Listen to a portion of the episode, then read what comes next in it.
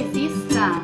Como não desistir em dias tão difíceis, tão diferentes, tão cheios de novidades que a gente nem esperava? Nós olhamos para nós, para as nossas expectativas, para os nossos planos e vemos que nada disso está caminhando como nós gostaríamos. Mas eu estou aqui para dizer que você não pode desistir. Em meio a tudo novo, tudo é novo, porque é um tempo de olhar as oportunidades, de enxergar os caminhos e de permitir uma perspectiva diferente. Muita gente fala que está em crise, mas nós não estamos em crise. Pelo contrário, nós precisamos criar oportunidades, criar diferenciais, enxergar aquilo que nós temos e aquilo que podemos oferecer.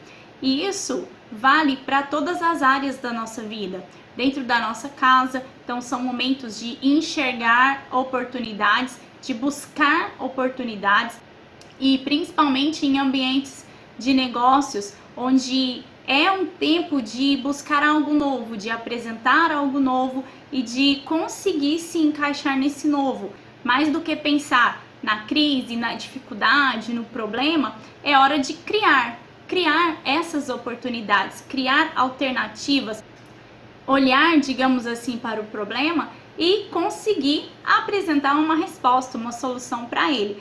Isso é criar, criar oportunidades. É o que estamos fazendo em meio a esses dias.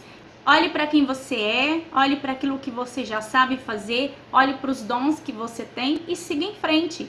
Se formos olhar a palavra de Deus, ela está cheia de exemplos assim, onde em meio à crise ou à dificuldade, nós vemos que as pessoas se levantam, as pessoas conseguem se colocar em uma posição diferente. E é isso que a gente precisa, olhar numa perspectiva diferente e nos colocarmos em uma posição diferente.